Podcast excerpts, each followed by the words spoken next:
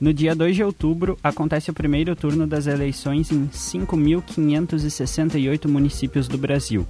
O Datafolha estima que 49% dos brasileiros são católicos, 26% evangélicos e 14% se consideram sem religião. Quem são essas pessoas que compõem esses grupos? Até que ponto a religião pode influenciar o voto delas?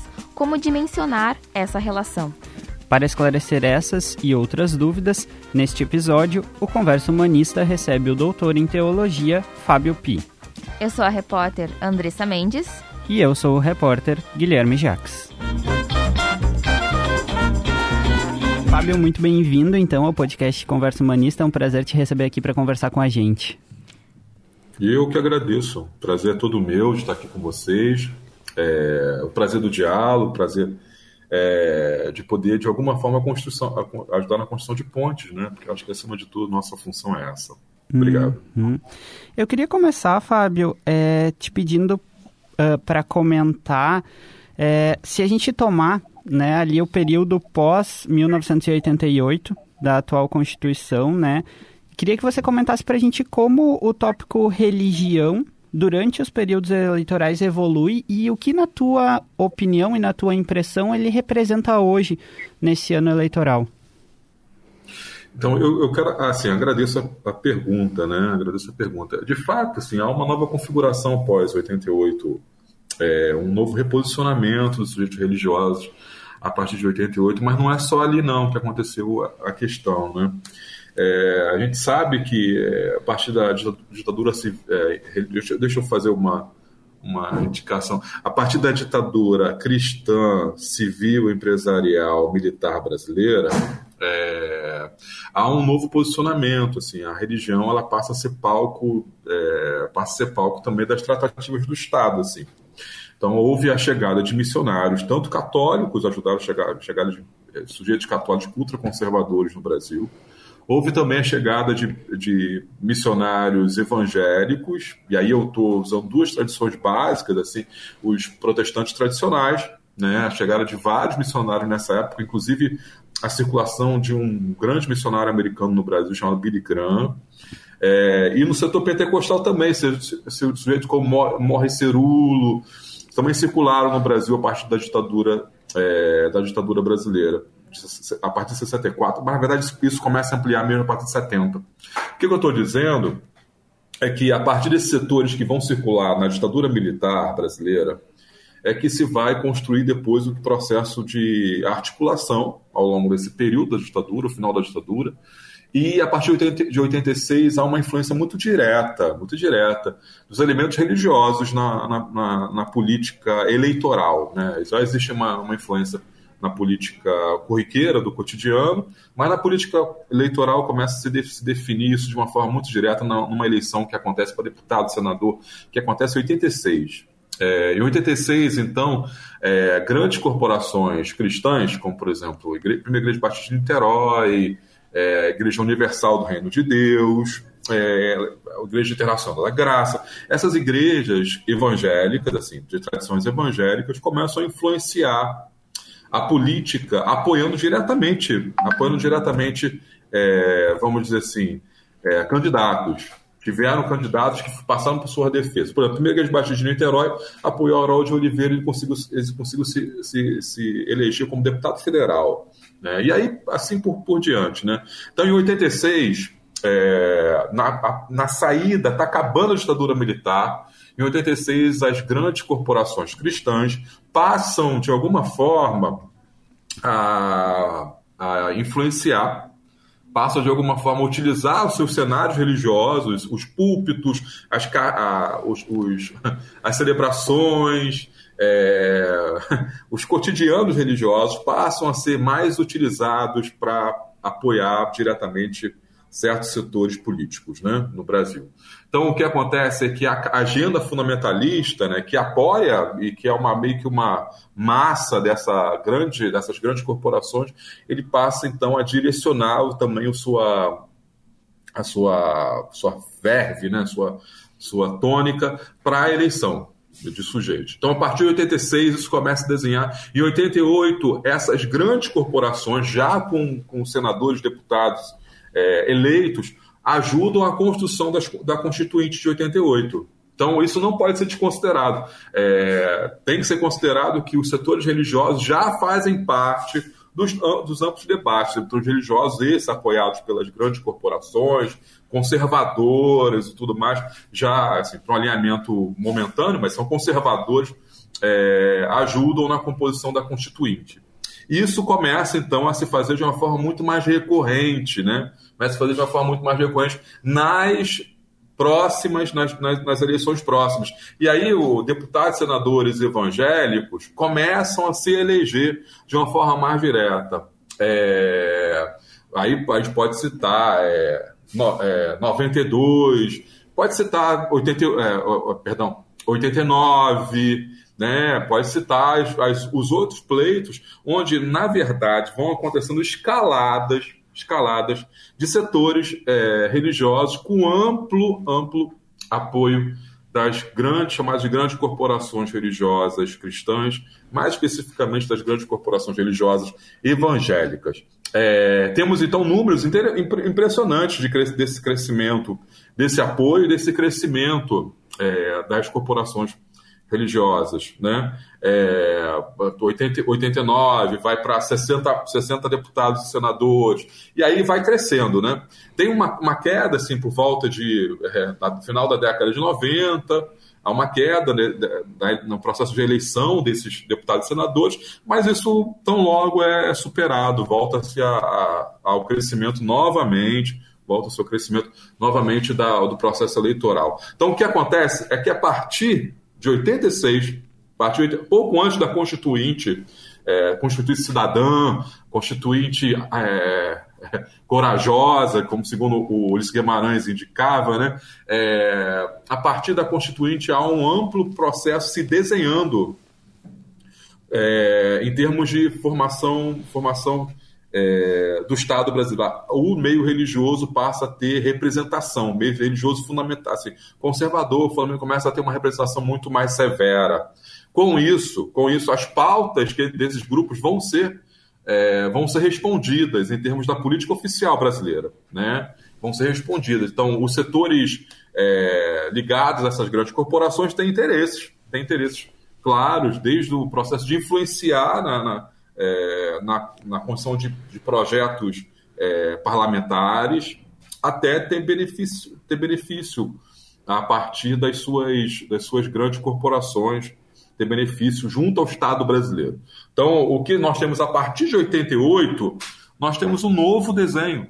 É, um novo desenho. Eu não estou dizendo que, que o novo desenho seja, seja diferente do que foi feito no Brasil anteriormente. Não estou dizendo que eu estou dizendo é que é uma nova configuração que agora é levada de uma forma muito mais severa pelas, pelas tradições evangélicas.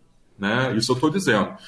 o setor evangélico começa a ter a capacidade de influenciar na política oficial brasileira de uma forma muito direta a partir da Constituinte, sim, mas a partir basicamente de 86, um pouco antes, um pouco antes dela. Antes o catolicismo fazia internamente ao Estado catolicismo fazia internamente ao Estado essa influência. É, construir essa, essa influência, construindo lei junto, junto aos padres, construindo ensino religioso junto aos padres. Então, assim, o que acontece é o seguinte: a atração religião e política é um dado formativo é, da sociedade do Estado brasileiro. Né? O que acontece é que a partir de 86 isso começa a ganhar uma nova face, essa nova face de influência se chama a influência evangélica sobre o campo político brasileiro de uma forma mais sobre, sobre a caminhada política de uma forma mais incisiva. Então vai crescendo, 2000, o governo, o governo PT ele não rompe essa relação, na verdade o governo PT aprofunda essa, essa, essa relação quando vai entregar uma, uma série de ministérios, por exemplo, ao Crivella. Crivella teve, foi ministro da pesca da Dilma, entregou a Secretaria de Direitos Humanos para Feliciano. Então, o que acontece é que essa relação ela nunca foi desfeita nunca foi desfeita, mas principalmente não foi desfeita porque o setor evangélico das grandes corporações passa a ser um setor preponderante passa a ser um setor preponderante no processo formativo da política brasileira, a partir principalmente, principalmente do que nós vamos chamar de forma, de forma mais técnica, vamos chamar a partir. Eu posso dizer que a partir de 86 começa a se articular o que vai se chamar de bancada evangélica. Contudo, a, a Frente Parlamentar Evangélica, que é um brotamento da, da, da, bancada evangélica, a Frente Parlamentar Evangélica só vai ser notabilizada a partir do governo de Lula, a partir do governo de Lula, quando a gente consegue um número mínimo de adesão parlamentar para formar a chamada Frente Parlamentar Evangélica. Essa Frente Parlamentar Evangélica passa a ser, vamos dizer assim, é, a forma política de representação dos evangélicos. E por que então que Lula e Dilma não, não rompem? Por conta da força da Frente Parlamentar Evangélica. Que, embora hoje em dia, e aí estou fazendo um recorte principalmente a partir de 2016. A partir de 2016, a Frente Parlamentar Evangélica começa. 2015, na verdade, começa a ter tantos tentáculos, tantos tentáculos, que ela deixa de agremiar apenas setores evangélicos e começa a agremiar nas suas celebrações de quarta-feira de manhã no Senado. É, começa a agremiar setores como católicos conservadores, é, espíritas conservadores, até ateus é, é, conservadores começam a participar dessas celebrações da chamada Frente Parlamentar Evangélica. Então, hoje, o que nós temos 500 e poucos parlamentares, né? A Frente Parlamentar Evangélica, ela consegue juntar mais ou menos 370 atores, é, representantes legislativos, parlamentares no Brasil. Então, é um setor absolutamente essencial. Eu, eu, eu julgo dizer, olha, dificilmente alguém vai governar do Brasil é, desde o governo Lula, Dilma, sem a Frente Parlamentar Evangélica. É um ator muito poderoso em termos de política. Ele é, e a Frente Parlamentar Evangélica é base do Centrão. Né? É, é um elemento interessante hoje que a gente pode ver. É, eu diria que o, a, o, Bolsonaro está assentado sobre esse, sobre esse grupo hoje, é o grupo que defende ele de uma forma muito incisiva. Ao mesmo tempo, não posso deixar de dizer, assim, olha, o governo, o possível, o, o novo governo que vai vir ao Brasil não tem como participar do processo de, é, de construção presidencial sem contar com os setores da frente parlamentar evangélica. Então, o Lula já está num processo amplo de negociação com esses setores, né? Uh, Fábio, tu comentou da bancada evangélica, né? Uh, muito tem se falado sobre o peso do voto evangélico nesse ano, né? O Datafolha apontou, né, que evangélicos são quase 26% dos eleitores. Mas quem são, né, esses eleitores? Trata-se só de um grupo? Não, é, é, é, muita gente aí, 26%, é, 26 é muita gente. 26% é muita gente. O, o, que a gente tem noção, e aí é uma coisa muito direta, é, são, nós temos dois dados assim que vão falar sobre o peso do setor evangélico hoje no Brasil. Primeiro dado é que a partir desse ano começa o número de católicos diminui de 50% da população brasileira. Isso é um dado é, que um, um, grande demógrafo brasileiro, que foi presidente do BGE e tal, chama José Eustáquio Dias, vai indicar para a gente, né? Vai indicar para a gente. Só a partir desse ano, para ano que vem, o número de católicos diminui de 50%, coisa que nunca aconteceu na história brasileira, né?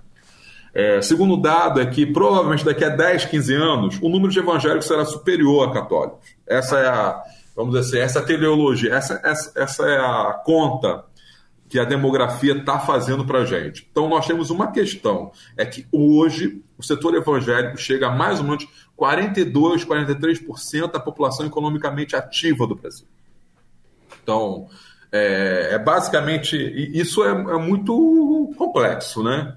É muito complexo. Primeiro, que é a, a, a primeira equação que se descreve é que, poxa, há uma relação muito direta, muito direta desses setores das grandes corporações, desses setores da bancada evangélica, da frente parlamentar evangélica, a relação que eles têm com as grandes corporações evangélicas, é, desse, desses parlamentares com as grandes corporações religiosas evangélicas. Eles são, sim, é, agentes e porta-vozes, os parlamentares, estou dizendo, das grandes corporações religiosas. As corporações religiosas é, conseguem elegê-los e eles então passam a ser responsáveis pela defesa das pautas das grandes corporações religiosas cristãs, evangélicas, católicas tudo mais. Isso é uma equação é, é, concreta, isso se estabelece, essa, essa conexão se estabelece. Contudo, contudo é, o que eu posso dizer assim, de uma forma muito incisiva é que o setor evangélico é muito maior do que as grandes corporações religiosas evangélicas. Né? Isso é, é, é, o que a gente consegue acalentar o pessoal. Né? Se olha, as grandes corporações religiosas evangélicas, Igreja Universal, algumas igrejas batistas, alguma, a Igreja Mundial do Poder de Deus, Renascer em Cristo, Nacional da Graça, essas igrejas chamadas, chamadas é, são igrejas básicas, assim, quase sempre é, de uma recente formação no Brasil a partir de 77, né? É, da chamada terceira onda do pentecostalismo, né?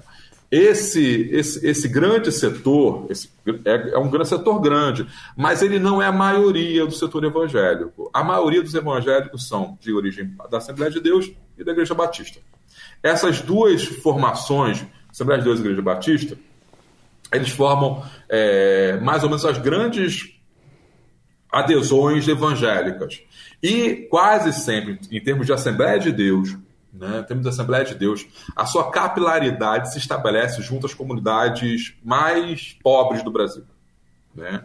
Então é isso que eu posso dizer e que isso que acalenta. Assim. A Assembleia de Deus é um grande braço que não está na mão de Malafaia, que não está na mão é, das famílias, é, das grandes convenções da Assembleia de Deus. Não está né? Não está. Assembleia de Deus é um grande, é um grande nome que a gente pode ver que se estabelece nas, nas periferias brasileiras. A Igreja Batista é uma igreja muito mais da cidade, do urbano, mas em cada cidade tem pelo menos uma igreja batista, né? Que tem uma, pelo menos uma, uma quantidade boa de membros e tudo mais, que aí desenha mais uma classe média. Mas essas duas igrejas, essas duas corporações, essas duas é, denominações, como a gente usa normalmente no setor evangélico, essas duas denominações, elas não estão assim vendidas por completo para o bolsonarismo. Né? Elas não estão estabelecidas sobre a lógica do bolsonarismo de forma direta. O que aconteceu em 2018 foi uma, uma relação muito complexa, assim, né? que eu acho. É, aconteceu em 2018 uma relação muito direta, assim, uma, um processo de encaixe muito incisivo entre o bolsonarismo e as igrejas. O que eu não acho que vai acontecer agora. O bolsonarismo, a inteligência de, de campanha de Bolsonaro, quer chegar ao número de 70% dos votos evangélicos serem dele. Mas agora a equação está mais ou menos 45 para Lula e 30, é, 42 para Lula e 39 para Bolsonaro, 40 para Bolsonaro. Então, o que, o que a grande aposta é, da campanha de Jair Messias Bolsonaro é tentar levantar esse índice, colocar na base. Na, na eleição de, de, de 2018, ele conseguiu colocar 69% dos evangélicos votando nele. Né? É, o, que eu não, o que eu acho que é muito difícil disso acontecer agora. Existe um processo de desgaste nas periferias muito brutal, existe um processo de muito desgaste muito brutal também no setor empresariado brasileiro. assim empresariado médio, não das grandes fortunas, tudo mais, empresariado médio com Bolsonaro. Então, assim, é, os comerciantes e tal, há um processo muito direto assim de desconforto, né? Com a falta de razão, com a falta de, de, de resposta do governo Bolsonaro à pandemia, com desemprego, com os preços lá no alto, a população que normalmente é mais atingida é, pelo desemprego, pelos preços no alto da carne, dos alimentos básicos, da cesta básica, a cesta básica é tão cara, da gasolina, normalmente são setores mais populares. Os setores mais populares são de tradição evangélica, normalmente pentecostalizado. Então, esse setor tá, não, não está completamente ligado ao bolsonarismo hoje, não. Muito pelo contrário. Acredito que seja, inclusive, um setor, assim, que eu, aquilo que eu caminho, né, seja um setor mais é, que esteja se descompactando do discurso de Bolsonaro é, na atualidade. É, é, o que mais ou menos que, o desenho que eu posso que eu, que eu venho fazendo é, tá tudo assim, falta um mês praticamente para a eleição, né? É, eu acredito que é, o bolsonarismo vai, voltou a ampliar né, sua, suas campanhas junto às, às igrejas, às comunidades religiosas. Silas Malafaia vem dizendo que Bolsonaro é ungido e pode, inclusive, assumir o governo, quer dizer, pode ter, inclusive, um governo anti, assim, antidemocrático, né, um golpe é, que seria de Deus, também já, já vem, sendo, vem sendo dito pelas grandes corporações, mas há uma, uma dúvida sobre a grande vazão, né, sintoma, é, uma, é, sobre o apoio a esse tipo de, de ação. Né? Há, uma, há uma dificuldade com isso, né, de se rasgar de forma tão, tão completa a Constituição. Assim. Fábio, você falou desse perfil dos eleitores evangélicos e trouxe também a informação de que no futuro esse grupo deve superar os católicos. Né? Nos falou também sobre esses representantes que estão no Congresso, sobre como hoje evangélicos, de certa forma, se misturam com os católicos mais conservadores. Mas o dado ainda mostra que os eleitores católicos são maiorias. Então, queria te ouvir um pouquinho sobre as diferenças entre esses dois grupos, católicos e evangélicos, eleitoralmente falando, né? Uh, como eles se portam e né, atuam durante esse período de eleições. É, bom, o, catolicismo, o catolicismo, ele, ele embora seja umbilicalmente é, relacionado com o Estado brasileiro, ele não é um processo tão direto de direcionamento, assim. É, se, se, atua muito mais no, no, âmbito das famílias, né? Das tradições familiares, né? De como que se estabelece o voto junto às famílias e tudo mais. Há, há um, há uma, um amplo descontentamento na própria ordem da CNBB de direcionamento político, assim. É, é, é muito mal visto um direcionamento muito direto a, às comunidades, às paróquias católicas. Então, assim, isso é muito. Isso acontece muito mais no âmbito, vamos dizer assim, direto da, das condições familiares, né? As condições familiares. É, o que se diz é que no meio evangélico o púlpito atua muito mais de forma, de forma, de forma incisiva, de forma incisiva. É, há um direcionamento muito mais direto ao voto, é, se assume muito mais diretamente o voto. É, eu, eu, eu creio que sim, há um direcionamento maior, mas eu não acho que seja na ordem com que as pessoas vêm, vêm conclamando aí, né? Vem se dizendo aí. A Igreja Batista tem muito problema, por exemplo, a Igreja Batista a igreja tem muito problema de, de alguém falar de púlpito que vai votar em tal, em tal, em tal, em tal candidato. A Igreja Assembleia de Deus é a mesma coisa. É, você não, pastor que fala isso diretamente púlpito, missionário que fala isso diretamente púlpito, é muito mal visto nas comunidades religiosas, né? Não posso dizer isso, é claro, eu não posso falar isso das grandes corporações mesmo, como, por exemplo, a Igreja de Malafaia, onde ele fala diretamente, semanalmente, ele fala que vai votar em Bolsonaro, que quem, não, quem vota na esquerda não é de Deus e tudo mais, né? É, o, o Macedo também, agora de forma muito mais incisiva, Macedo assumindo a campanha campanha de Bolsonaro. Então, assim, é, eu posso dizer que no catolicismo, na história do catolicismo, há uma relação muito mais é, do não dizer, mas se agir de acordo com as famílias, com os, com os negócios, com, as, com as, questões familiares em termos de voto. No caso do setor evangélico, há sim um direcionamento em certo setor, né, em certo setor, há um direcionamento muito mais incisivo é, ao voto, ao voto. Então, eu acho que é basicamente essa a diferença. A diferença seja mais ou menos essa. É, um possível quadro que a gente pode, que a gente pode tomar como sendo significativo, né? Em termos de voto, religião e voto, né? Fábio, eu queria te perguntar quais são para você as perspectivas, né? O que você visualiza para o futuro em termos de influência religiosa na política? Eu acho que a gente, a partir de 2018, abriu uma porta sem fim. Né? É, isso já vem se desenhando, claro, como eu falei, desde 86 e tudo mais, mas não, isso não aconteceu na história brasileira de um presidenciável, de um candidato a majoritária, como, por exemplo, Jair Messias Bolsonaro, dizer que o Estado laico, mas ele é cristão, e ele ia beneficiar os cristãos por conta disso. Nunca aconteceu, nunca aconteceu um caso de um presidenciável, de um processo eleitoral, por exemplo, no último processo eleitoral, é, para majoritária, um presidente sofreu uma facada e ter uma, uma, uma romaria de pastores é, em direção a onde ele estava internado, dizendo que Bolso, receberam revelação de Deus que Bolsonaro era, era ungido de Deus para levar essa nação, era aprovação que ele estava passando para levar a nação. Né? Isso, não, isso não tinha acontecido assim no Brasil. Na história brasileira, isso não tinha acontecido.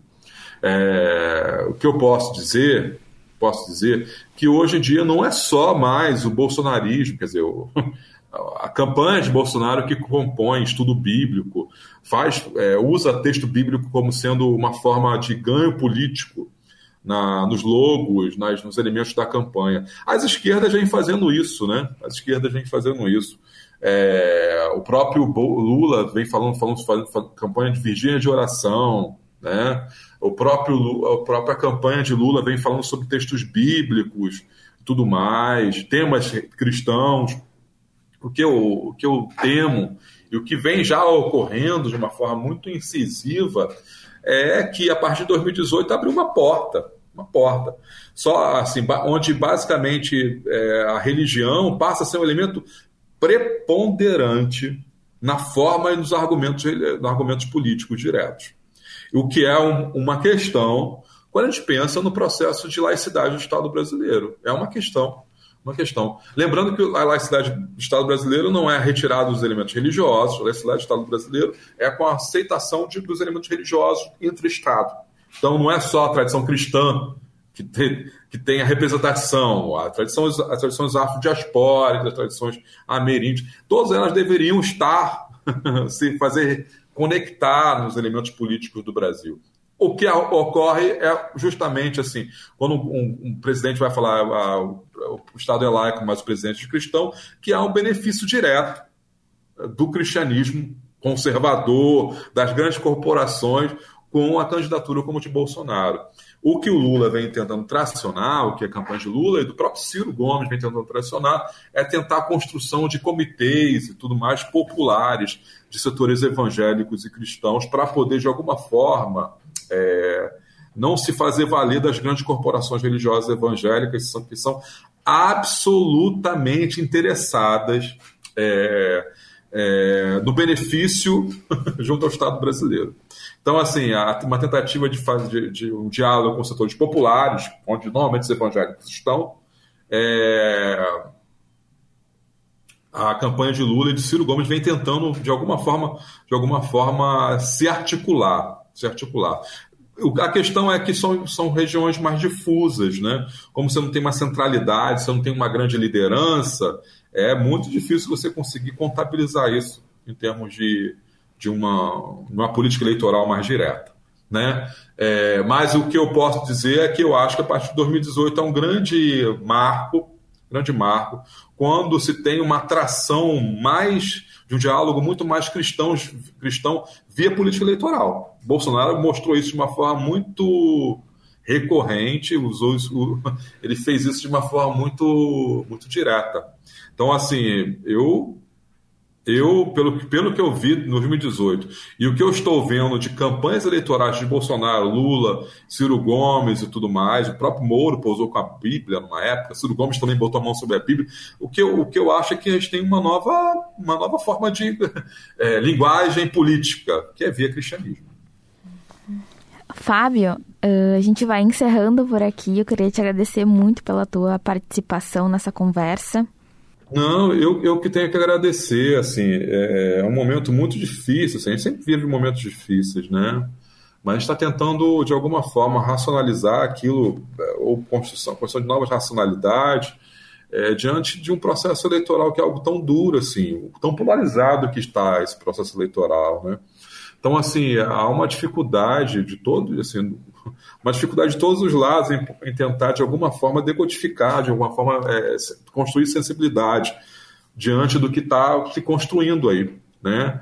Então, eu, eu quero agradecer o carinho de vocês, aqui o pessoal, e dizer, assim, da felicidade de ter esses espaços, né? Ter a condição desses espaços, E também agradecer o, o carinho é, de ter me escutado nesses, momentos, nesses, nesses minutos aqui. Muito obrigado.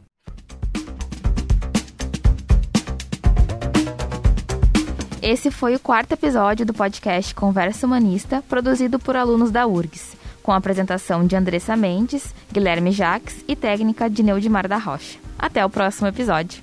Até.